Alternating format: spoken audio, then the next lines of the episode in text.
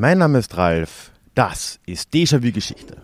Und heute sind wir im wunderschönen Rotenburg ob der Tauber, um uns anzusehen, wie Leben und Alltag früher so aussah.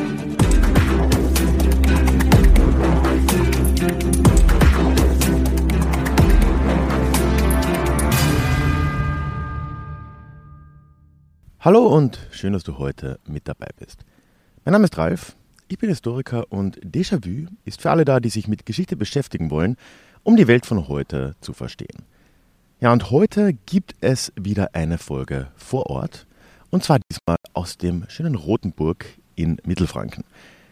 Wir werden hier einerseits, wie es ja üblich ist und wie passend, jetzt kommen auch die Glocken, über die Geschichte dieser Stadt sprechen, aber wir werden andererseits auch über ja, das Alltagsleben von Menschen in Deutschland, in Mitteleuropa, im äh, Mittelalter in der frühen Neuzeit reden.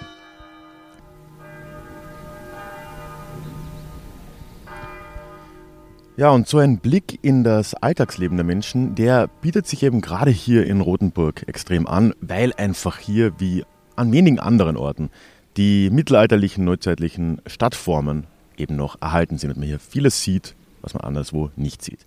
Kurz, wir tauchen heute ganz tief in das Leben in der Vergangenheit ein, in das Alltagsleben. Und ich weiß, dass sich ja schon einige eine solche Folge schon länger auch gewünscht haben. Und ich hoffe, da heute etwas Spannendes zu liefern. Werbepartner für diese Episode ist Rotenburg Tourismus. Aber wie üblich haben sie keinen Einfluss auf den Inhalt in dieser Folge genommen. Den verantworte ich selbst. Ja, und noch eine Sache, selbstverständlich wie immer bei diesen Stadtspaziergängen im Podcast, habe ich unterwegs auch Fotos gemacht, die du samt auch einer Karte meines Rundgangs online findest. Einen Link dazu findest du in den Show Notes oder auf ralfgrabuschnick.com slash rotenburg, ist mit TH geschrieben, ne? minus Fotos mit F. Ja, und äh, das würde ich dir allein schon wegen der Karte einigermaßen empfehlen, denn dann hilft es doch, da meine Erzählungen nachher ein wenig besser einzuordnen, weil ich viel über die Ausrichtung der Stadt auch rede. Na dann, dann sind mal die wichtigen Sachen aus dem Weg und ich würde sagen, wir starten rein. Und damit noch einmal herzlich willkommen in dieser neuen Folge aus Rothenburg ob der Tauber. Es ist jetzt gerade, wie man an den Glocken vorhin schon gehört hat, 7 Uhr morgens und ich stehe hier am Marktplatz von Rothenburg. Hinter mir fängt jetzt auch gerade irgendwie eine Baustelle an. Es ist, also ganz ehrlich, es ist keine Uhrzeit, an der ich sonst auch nur irgendetwas mache. Ich bin also schockiert, dass hier schon andere Leute, geschweige denn arbeitende Menschen unterwegs sind. Aber ich habe heute mal keine Wahl. Um 11 geht mein Zug wieder und ich möchte diese Aufnahme natürlich möglichst stressfrei machen. Also hat mich mein Wecker heute um 6 aus dem Bett geholt. Jetzt mit frischem Kaffee im Bauch geht es aber auch los. Und es hat ja auch seine guten Seiten. Denn auch wenn hier ein paar Menschen unterwegs sind, ist es doch noch relativ leer auf den Straßen Rotenburgs, wo dann später ja doch eine gute Menge an Touristen sich auch drüber ergießen wird. Von dem her kann ich diese relative Ruhe jetzt auch mal für mich ausnutzen. Unseren Plan heute habe ich ja schon angedeutet. Es sind im Prinzip zwei Dinge. Wie üblich in diesen Stadtspaziergängen möchte ich natürlich einerseits die Geschichte Rotenburgs mit dir teilen. Aber ich möchte andererseits eben auch einen Blick aufs Alltagsleben der Menschen in Mittelalter und der frühen Neuzeit werfen. Und wie auch schon gesagt, bietet uns Rothenburg dafür wirklich eine außergewöhnliche Gelegenheit. Das Leben, anno dazu mal, war ja hier ziemlich ähnlich wie auch anderswo in Mitteleuropa. Aber der Unterschied ist, dass man es hier eben noch an ganz vielen Orten anschaulich erklären kann, sehen kann und irgendwie auch erleben kann, wie das dann Tag für Tag auch aussah. Ich habe schon gesagt, der Grundriss der Stadt hat sich seit damals kaum verändert. Die Parzellierung ist immer noch die gleiche, die Straßenverläufe sind immer noch gleich wie im Mittelalter und zu guten Teilen auch die Häuser. Die sind entweder tatsächlich noch erhalten oder wurden zumindest sehr originalgetreu im äh, bombardierten Ostteil der Stadt wieder aufgebaut.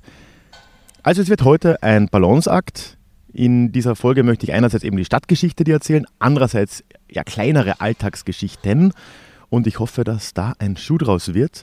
Und um damit mal zu beginnen und um auch von dieser Baustelle hier wegzukommen, die man sicher im Hintergrund hört, spaziere ich jetzt mal ein paar Meter die Herrengasse hinab.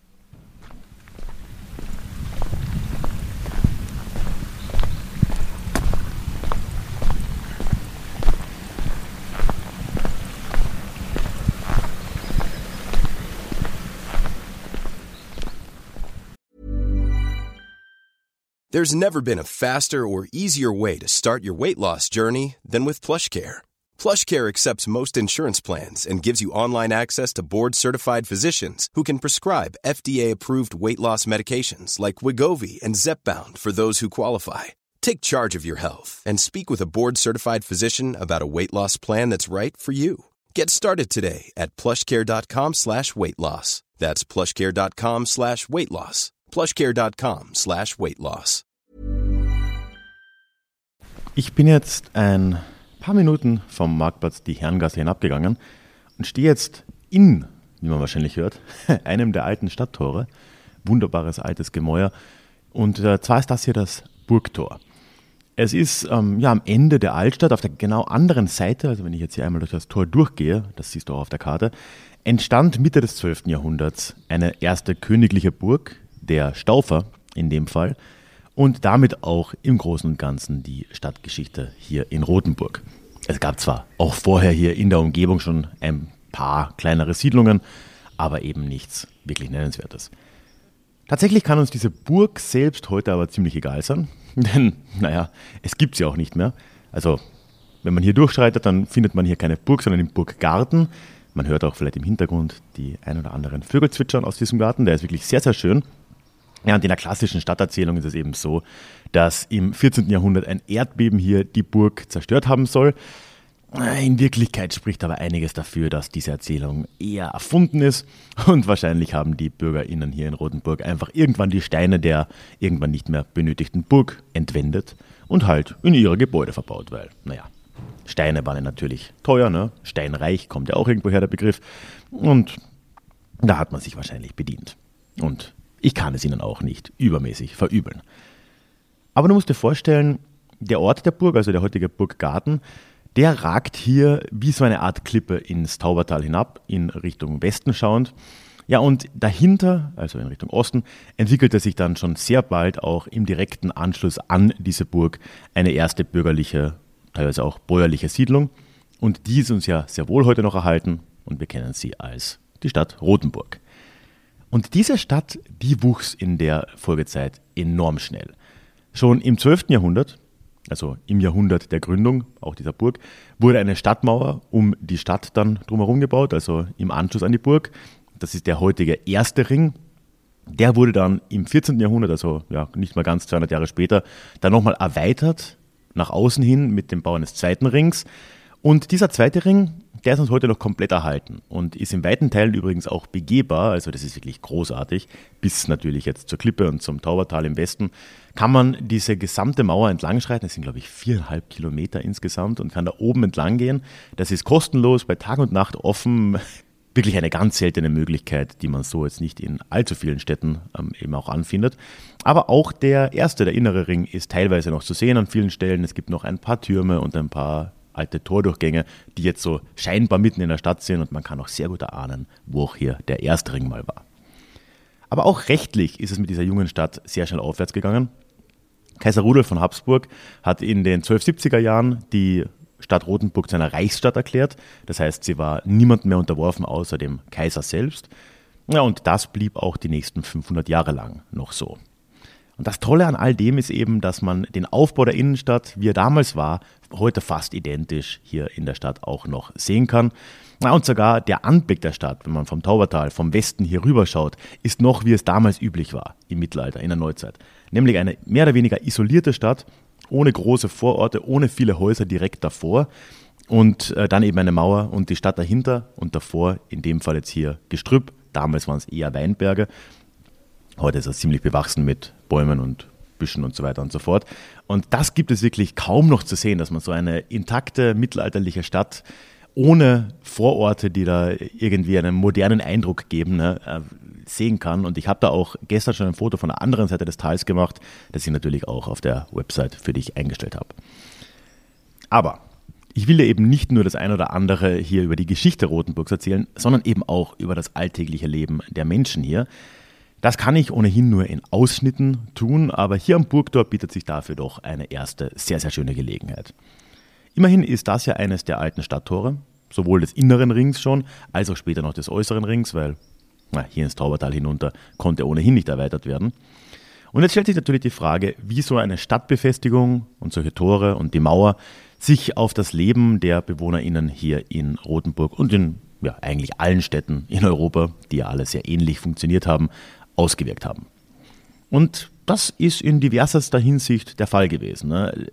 Rothenburg, wie viele andere Städte, ist ja nicht nur von einer Mauer umringt gewesen, sondern es gab entlang dieser Mauer eben auch Türme und Tore wie diese.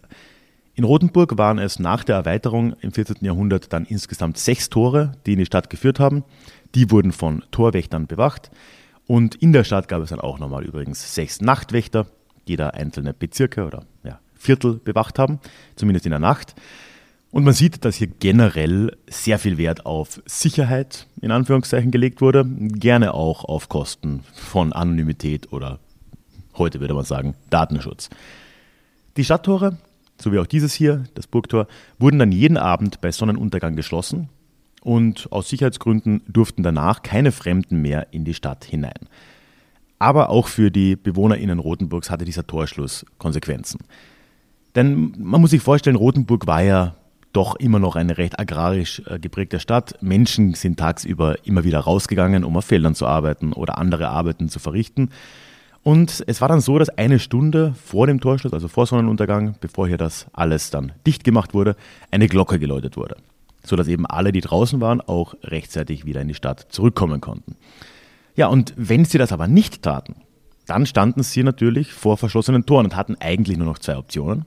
Nummer eins, sie schliefen draußen. Das war zwar prinzipiell möglich, aber es war erstens unbequem und zumindest potenziell auch gefährlich, wegen Räubern, aber auch Tieren. Also hm, wenn es irgendwie ging, wollte man es doch vermeiden.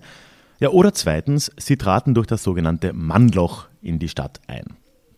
Und so ein Mannloch sieht man hier im Burgtor und ich mache natürlich ein Foto. Das Burgtor ist übrigens an und für sich unfassbar. Das ist ein Eichenholztor, ganz massiv aus dem 16. Jahrhundert noch. Also dieses Holz hält hier einiges aus. Ja, und innerhalb des großen Tors gibt es eine kleine Tür, die man einzeln von innen öffnen konnte. Nur von innen. Und durch dieses kleine Türchen konnten dann Leute, die zu spät waren, eben auch wieder in die Stadt kommen, wenn die Torwächter sie ließen. Aber das ließ sich die Stadt dann doch ein wenig was kosten. Nämlich da einzutreten, das kostete in etwa das Äquivalent eines halben Wochenlohns des durchschnittlichen Bürgers, also äh, schon einigermaßen happig. Und natürlich wollte das dann kaum jemand zahlen. Und da kommt dann die Torschlusspanik ins Spiel. Ne? Die Leute hatten durchaus eine gewisse Panik, dass sie hier noch rechtzeitig reinkommen konnten. Und damit ist auch dieses komische Wort hier mal erklärt. Aber man kann das alles schon auch ein wenig relativieren, denn natürlich, im Notfall konnte man die Torwärter zu den meisten Zeiten, je nachdem wie es war, schon auch bestechen, für weniger Geld, als die Stadt sonst wollte. Und man muss ja auch sagen, diese Torwärter, die waren ja eher unterbezahlt, obendrein ziemlich schlecht angesehen. Sie mussten in der Nacht arbeiten, galten als ehrlos. Und vielen von ihnen war dann ein bisschen Korruption auch schon wurscht. Ah, aber naja. Es gab in so einer Stadt wie Rothenburg aber dann doch noch Leute, die mit noch weniger Respekt bedacht wurden als die Torwärter. Und um über die zu sprechen und ihre tragische Geschichte, gehe ich jetzt nochmal ein paar Meter weiter.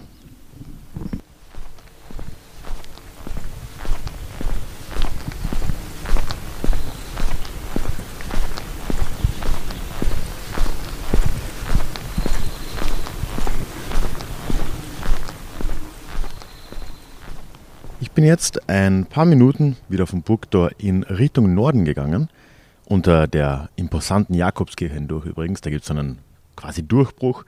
Und jetzt stehe ich hier in der Judengasse, in der übrigens etwas weiter oben gerade eine alte Mikwe, ein äh, Ritualbad, äh, restauriert wird.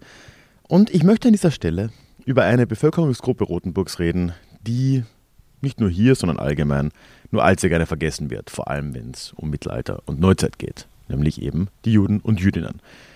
Und das ist gerade hier umso absurder, weil es doch einige Hinweise darauf gibt, dass jüdische Händler eigentlich von Anbeginn eine ganz zentrale Rolle im Aufstieg dieser Stadt eben auch gespielt haben.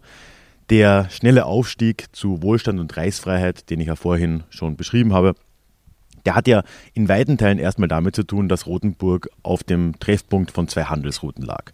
Da gab es eine Nord-Süd-Route Skandinavien nach Italien runter, über Augsburg und so weiter. Und dann eine Ost-West-Route von Prag, beziehungsweise dann noch weiter in Richtung heutiges Russland, hinüber in Richtung Rhein, Köln und so weiter. Und dann auch Flandern.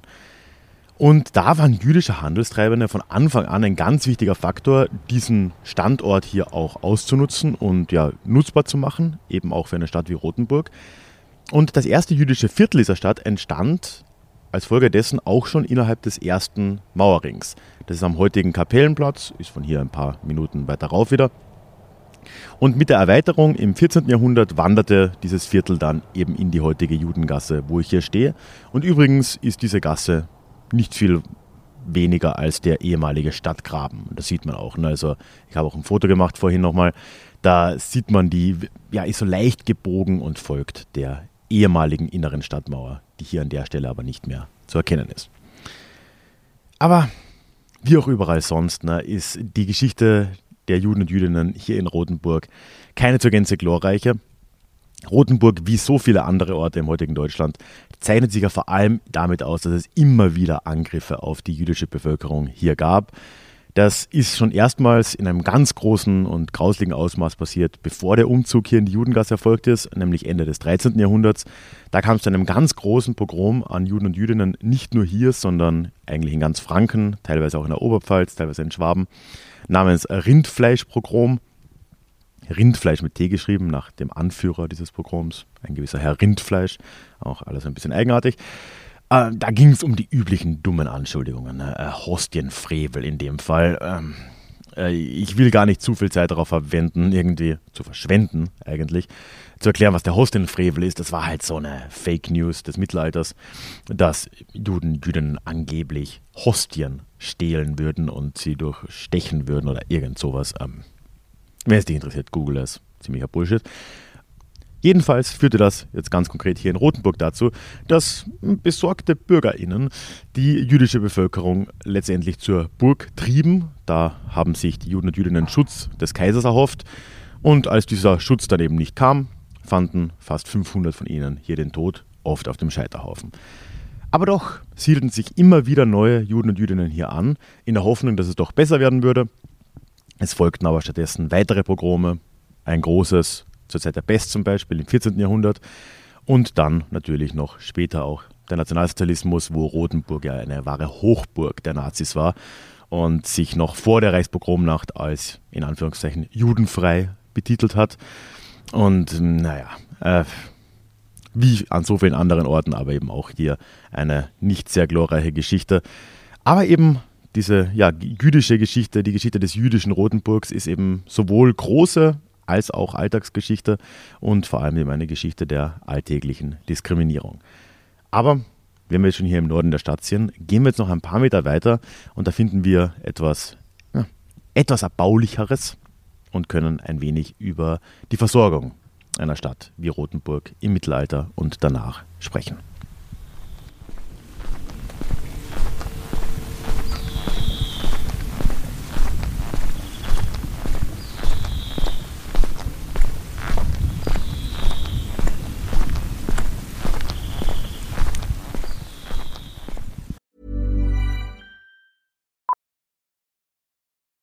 Millions of people have lost weight with personalized plans from Noom, like Evan, who can't stand salads and still lost 50 pounds.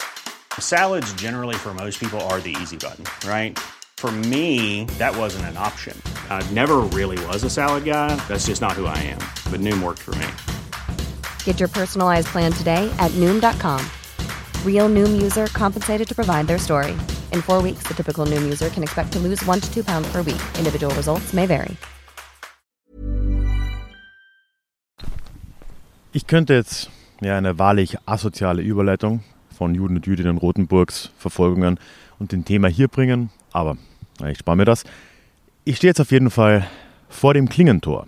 Das ist eines der nördlichen oder das nördlichste Stadttor Rotenburgs. Ja, und du musst dir vorstellen, als der zweite Befestigungsring hier gebaut wurde, da war ja Rotenburg ganz allgemein mitten in einem ganz enormen Entwicklungsboom. Die Stadt hat sich rasant entwickelt, der Stadtrat wird immer mächtiger und in Abwesenheit von adligen Herren, jetzt abseits des fernen, fernen Kaisers, konnte sich dieser Stadtrat auch ziemlich frei betätigen hier. Und wenn wir jetzt hier im 15. Jahrhundert auf die Stadt schauen, dann ist sie mit etwa 6000 Einwohnern übrigens so ungefähr die 20 größte Stadt im damaligen Heiligen Römischen Reich. Also der hat nicht übermäßig viel dazugehört. Und äh, dazu waren jetzt einige der Bürger, Bürgerinnen hier in Rothenburg, vor allem Bürger, äh, wohl auch verdammt wohlhabend. Ne? Und nicht ganz zufällig stammen auch viele der großen Bürgerhäuser, die man in der Stadt sieht, aus genau dieser Zeit im 15., teilweise noch im 16. Jahrhundert. Aber so viele EinwohnerInnen, die wollen eben auch versorgt werden. Ne? Und dabei war vor allem das Trinkwasser hier in Rothenburg, wie auch überall sonst, ein ewiges Problem. Das Wasser der Flüsse, so ja auch der Tauber hier unten im Tal, war notorisch gefährlich, notorisch verseucht und man konnte es eigentlich kaum mal ohne Bedenken trinken.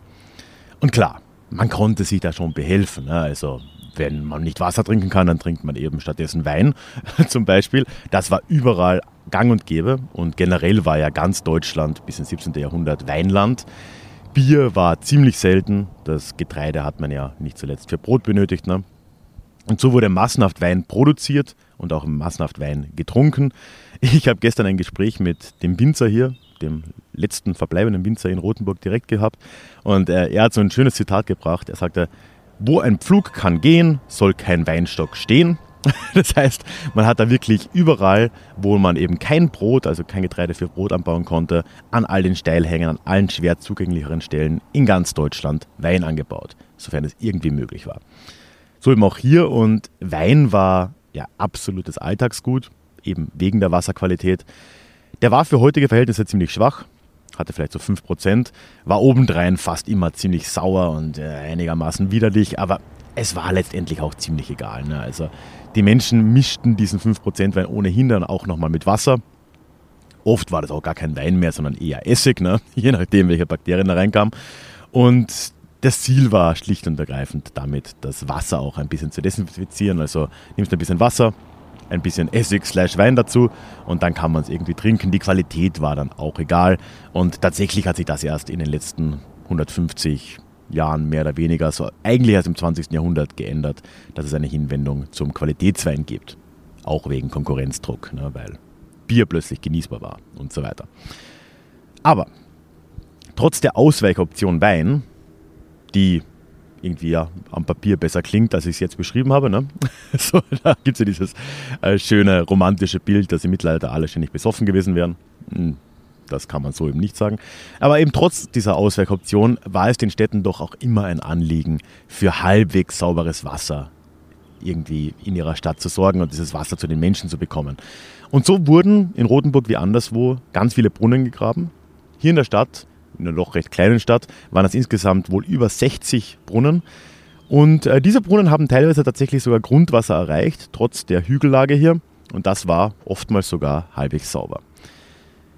Mit der Zeit wurde das aber immer ausgeklügelter und deswegen bin ich jetzt ja auch hier beim Klingenturm.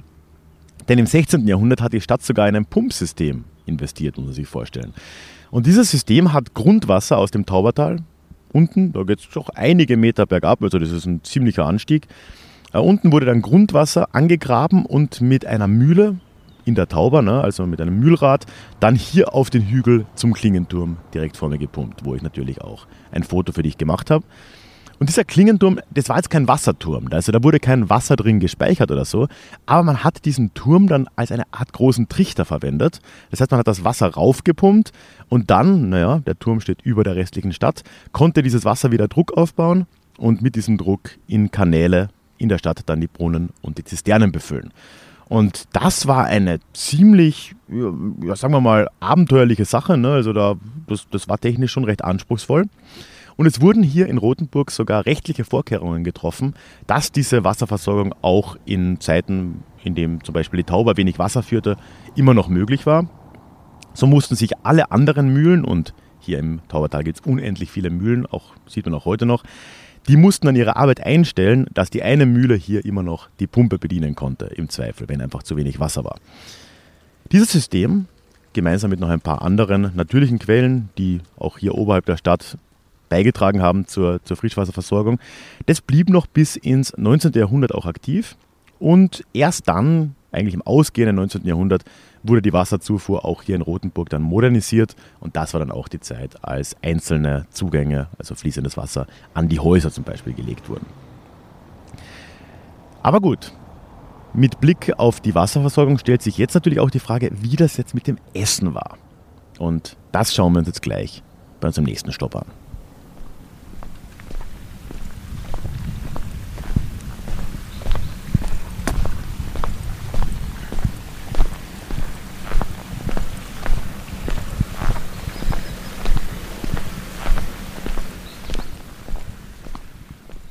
Bin jetzt vom Klingentor der Stadtmauer ein bisschen in Richtung ja, Osten, Nordosten, na, ich glaube Osten, gefolgt. Du siehst es auf der Karte. Traue nicht meiner Orientierung. Und stehe nun auf dem Schrannenplatz, an dem früher übrigens auch mal ein jüdischer Friedhof war, von dem heute aber nichts mehr übrig ist. Aber eigentlich ist auch von der Schranne, also der Scheune hier, nicht mehr allzu viel übrig. Das Gebäude steht zwar noch, aber vor allem blickt man hier auf einen einzigen großen Parkplatz. Aber gut, das ist hier leider sowieso fast überall so. Und zu der Geschichte, wie Autos unsere Städte übernommen haben, da kommt dieses Jahr ohnehin nochmal eine Folge. Trotzdem ist der Platz hier ein gutes Beispiel und ein guter Ort, um über die Versorgung Rotenburgs mit Nahrung zu reden. Denn Brot war natürlich neben Wasser einer der wichtigsten Faktoren in der Versorgung einer Stadt. Und nicht nur Brot, sondern eben auch das, das Ursprung, der Ursprungsstoff des Brotes, wenn man so will, nämlich das Getreide. Und da hatte Rothenburg an und für sich erstmal ziemliches Glück. Mit gut 400 Quadratkilometern besaß diese Reichsstadt hier nämlich ein ganz enormes Umland. Und wirklich kaum eine andere Reichsstadt hatte so viel Umland wie Rothenburg. Das ist da, glaube ich, in den Top 10 aller Reichsstädte im Heiligen Römischen Reich damals. Und mit der Zeit wurde dieses Umland dann auch immer mehr ja, eingegliedert und zur Versorgung dann auch nicht nur herangezogen, sondern eben auch aufgebaut. Diese sogenannte Landwehr diente eben in allererster Linie der Versorgung der Stadt. Früher hat es da auch noch Burgen zur Verteidigung gegeben, die wurden irgendwann dann aber in Kriegen auch vernichtet. Aber die Versorgung tritt jetzt in dieser Landwehr immer weiter in den Vordergrund. Und so musste von den Dörfern und Höfen in diesem großen Umland Getreide immer wieder in die Stadt hier in Rothenburg geliefert werden. Und zwar auch mehr Getreide, als unmittelbar benötigt wurde. Man wollte nämlich Ernteausfällen und aber auch Belagerungen der Stadt hier vorbeugen.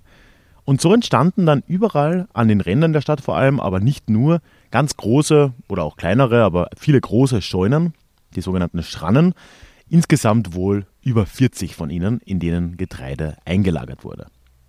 Es gibt übrigens etwas weiter die Stadtmauer noch entlang in Richtung Osten ein ganz besonders schönes Beispiel für so eine Scheune, nämlich die sogenannte Gerlachschmiede. Die ist heute eines der meistfotografiersten äh, Gebäude hier in Rothenburg, was auch verständlich ist. Es ist wirklich ein wunderschöner Fachwerkbau an so einer Hausecke. Ich gehe da später auch nochmal hin und mache ein Foto für dich. Aber diese Gerlach-Schmiede sieht eben auch erst seit ihrem Wiederaufbau nach Bombenschäden im Zweiten Weltkrieg so aus. Und ähm, vorher war diese heutige Sehenswürdigkeit der Stadt, dieser wunderschöne Fachwerkbau, nicht viel mehr als eben eine weitere Scheune. Und ich habe da nicht nur eben das Foto, das ich noch machen werde, sondern ich habe da auch ein altes Foto bekommen vom äh, Stadtarchivar. Vielen Dank dafür, wie man da sieht, wie das vorher ausgesehen hat. Und ich stelle dir da eben auch so ein Vorher-Nachher-Bild mal online, einfach zur Veranschaulichung. Und da sieht man auch, wie gewisse Leute da in den späten 40ern, 50ern mit ihren Häusern schon einem gewissen Rotenburg-Ideal auch entsprechen wollten, auch wenn das vielleicht vorher gar nicht so ausgesehen hat. So, und damit würde ich jetzt aber sagen, spazieren wir jetzt hier vom Parkplatz weg noch ein paar Meter wieder zurück in Richtung Marktplatz. Und da möchte ich diese Folge abschließen und dir noch ein letztes Beispiel für die vielen Probleme der Lebensmittelversorgung nennen, aber auch, wie man hier, wie auch anderswo, kreativ und durchaus brutal mit diesen Problemen umgegangen ist.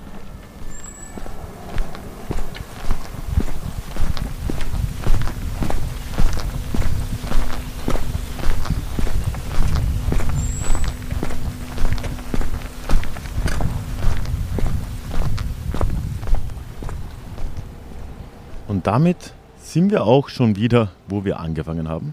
Ich bin zurück am Marktplatz, sitze jetzt hier neben dem großen Brunnen. Und ja, nicht nur die eine Baustelle, sondern noch zwei weitere Baustellen haben inzwischen begonnen. Also ich bin froh, dass ich hier um sieben begonnen habe. Jetzt ist es kurz nach acht. Und äh, hat doch einiges damit zu tun, dass ich hier direkt vor Pfingsten bin. Es wird jetzt nämlich dieser Meistertrunke aufgeführt. Den kannst du gerne mal googeln, ein riesen Event hier. Und da wird jetzt anscheinend nochmal alles renoviert in den Tagen davor. Naja, wer sich's leisten kann. Aber selbstverständlich bin ich ja nicht deswegen hier, sondern ich bin tatsächlich wegen des Brunnens hier, vor dem ich jetzt hier gerade sitze. Und dieser, wie ja noch 60 weitere, war für die Versorgung der Stadt, wie wir schon gehört haben, mit Wasser, mit Trinkwasser enorm wichtig. Aber es gibt dann noch eine andere Geschichte, die man anhand dieses Brunnens schön erzählen kann. Und da geht es um die Lebensmittelversorgung, ganz konkret mit Brot. Nämlich wurde zumindest der Legende nach in genau diesem Brunnen hier vor mir, und ich habe natürlich auch ein Foto gemacht, hier wurden auch Bäcker getauft. Ja, genau.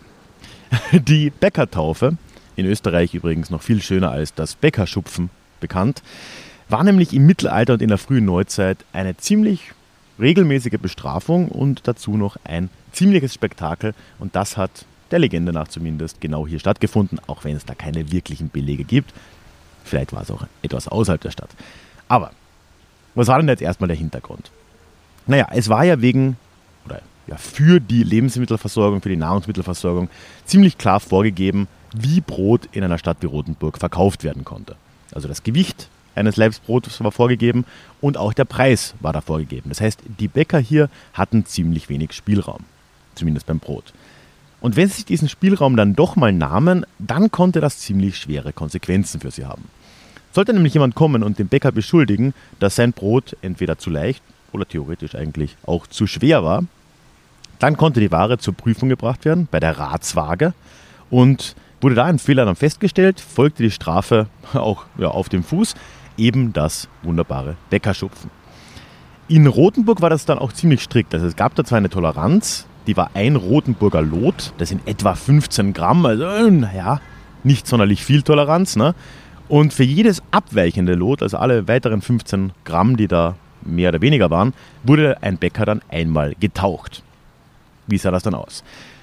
Also, der Bäcker wurde dann in einem ja, Käfig gesteckt, der war in einem Kran befestigt und dann war ein Richter hier anwesend und ließ den Käfig samt Bäcker untertauchen. Und zwar, laut Gesetz, so lange, wie dieser Bäcker die Luft anhalten kann. Ähm, naja, wie lange das genau ist, das beurteilte dann im Zweifel wohl der Richter. Und wichtig ist, dass diese Bestrafung jetzt aber eben nicht dafür da war, den Bäcker zu verletzen oder ihn gar zu töten, sondern es war in erster Linie eine Ehrenstrafe oder eine Ehrstrafe. Nämlich verlor der Bäcker hier ja seine Ehre und diese Ehre, die war im Mittelalter und in der Neuzeit ja ein unfassbar wertvolles Gut. Das kann man sich so vorstellen wie, keine Ahnung, Erfahrungspunkte oder Levels in irgendwelchen Rollenspielen oder so. Man konnte durch gewisse Akte, gewisse Taten, vor allem auch gewisse Berufe, die man ausübte, Ehre aufbauen und durch solche Bestrafungen oder andere Dinge konnte man Ehre auch verlieren. Und ja, für das Volk hier war das Ganze natürlich ein echtes Event. Man hat sich versammelt, man hat den Bäcker nochmal anständig beschimpft. Es war ein Spaß für die ganze Familie. Mit dem Spaß war es in Rotenburg dann aber irgendwann doch auch vorbei. Und damit sind wir jetzt wieder bei der größeren Geschichte. Nachdem nämlich die Stadt im 16. Jahrhundert die Reformation eingeführt hat, findet man sich im 17. Jahrhundert dann im Dreißigjährigen Krieg wieder. Und es folgt eine Besatzung durch kaiserliche Truppen, die ziemlich vernichtend war. Es folgten darauf aber noch weitere Besatzungen im Verlauf dieses Krieges. Und auf diese, diese, diese Erniedrigung und ja, diese durchaus auch Verarmung, die ja dadurch entstanden ist, folgten dann weitere Jahrhunderte der Bedeutungslosigkeit Rotenburgs und eben auch der Armut. Die Stadt war zwar noch reichsfrei, blieb sie auch bis ins 19. Jahrhundert, aber sie verfiel, wie es oft hier heißt, in einen Dornröschenschlaf. Und ja, dieser Dornröschenschlaf ist ein bisschen romantisierend, ne? aber ja, diese Armut, diese, dieser Stillstand hat eben auch dazu geführt, dass Rothenburg heute noch in seinem Kern so erhalten ist, wie es ist und warum man auch hier eben noch so viel Mittelalterliches und Neuzeitliches zu sehen bekommt. Einfach weil kein Geld da war, das großartig zu ändern. Erst im 19. Jahrhundert dann, nachdem ja, Rothenburg wie ganz Franken an Bayern angegliedert wurde, entdecken dann irgendwann romantische Künstler diese Stadt und kommen hierher, malen sie, beschreiben sie und machen sie dann langsam national wie international bekannt. Das war so in der zweiten Hälfte des 19. Jahrhunderts. Und im ausgehenden Jahrhundert wird dann Rothenburg tatsächlich schon zu einem ziemlichen Touristenmagneten, sogar international. Und das ist die Stadt ja auch heute noch. Aber doch auch verständlich, wenn man sich hier so umschaut. Aber doch, bei all dem Tourismus hat Rothenburg auch abseits der gut abgetretenen Touristenpfade unglaublich viel zu bieten. Man begegnet hier überall der Geschichte, oft viel deutlicher als anderswo. Und gleichzeitig ist die Stadt aber auch so erkennbar ja, fränkisch. Ich weiß nicht, also in Ermangelung besserer Worte würde ich sagen, sie strahlt so eine herzliche Dörflichkeit irgendwie aus. Oder eine dörfliche Herzlichkeit, wie du es willst. Ich weiß nicht, so etwas. Ich nehme das in äh, Franken an vielen Orten ganz ähnlich wahr. Und äh, so ist es auch hier. Also ich bin extrem froh, wieder mal hier gewesen sein zu dürfen. Und ich hoffe jetzt, du hattest auch Freude an dieser doch etwas experimentellen Folge. Lass mich wissen, was du darüber denkst und komm doch auch mal bei nächster Gelegenheit hierhin. Du kannst meinen Stadtspaziergang ja durch Rothenburg nachverfolgen mit der Karte, wenn du das möchtest und dir selbst ein Bild machen. Und du kannst ja aber auch noch einiges mehr erleben und sehen. Und das würde ich dir auch tatsächlich sehr ans Herz legen. Ja, den Deja Klugschiss lassen wir heute aus bei diesen Live-Folgen, einfach weil ich das ja im Vorhinein aufnehme. Das heißt, ich weiß noch nicht, was in der Folge davor im Klugschiss war. Ja, schwierige Zeitverzögerungsthemen im Podcast. Ich hoffe, du verzeihst. Aber ich möchte die Gelegenheit jetzt am Schluss der Folge doch nochmal nutzen, dir zu danken, dass du bis zum Schluss dabei warst und dich auch noch in den Déjà-vu-Geschichte Newsletter einzuladen. Denn dort erwarten dich alle zwei Wochen Geschichte in deinem Postfach. Dazu gibt es dort alle Neuigkeiten zum Podcast und was sich bei mir so allgemein tut. Du kannst direkt mit mir in den Austausch kommen. Das heißt, ich kann dich erreichen, du kannst auf jede E-Mail antworten und mich erreichen. Und es gibt dann sogar noch ein exklusives Hörbuch direkt zum Download, wenn du dich anmeldest als kleines Dankeschön. Das heißt, psoffene Geschichte, wie Alkohol die Geschichte prägte. Ich würde mich freuen, dich im Newsletter zu sehen, begrüßen zu dürfen, mit dir da in den Austausch zu kommen. Einen Link dorthin findest du in den Shownotes oder auf ralfgrabuschnick.com slash newsletter. Dann bleibt mir nur noch zu bitten, egal wo du diesen Podcast hörst, lass mir gerne ein Abo da. Werbefrei gibt es all das hier übrigens im Club. Auch dazu gibt es einen Link in den Show Notes. Und ich lasse es jetzt mal gut sein. Ich gehe jetzt nochmal frühstücken, bevor ich dann die Heimreise antrete. Und ich hoffe sehr, wir hören uns dann in zwei Wochen wieder in unserem nächsten Déjà-vu. Ich würde mich freuen. Ciao. Möchtest du dich noch mehr mit Geschichte beschäftigen? Dann werde doch Teil der Community und hol dir deine persönliche Dosis Geschichte regelmäßig ins Postfach mit dem Déjà-vu Geschichte Newsletter. Dort erwarten dich abwechslungsreiche Geschichte-Häppchen, zweimal im Monat direkt in dein E-Mail-Postfach, Austausch mit mir, ich kann dich erreichen, du kannst mir direkt antworten und ich melde mich auch garantiert wieder zurück. Und als Dankeschön das exklusive Hörbuch Psoffene Geschichte, wie Alkohol die Geschichte prägte. Direkt zum Download nach deiner Anmeldung. Alle weiteren Infos zum Newsletter findest du verlinkt in den Show Notes oder auf ralfgrabuschnick.com slash newsletter. Ich würde mich sehr freuen, dich dort begrüßen zu können.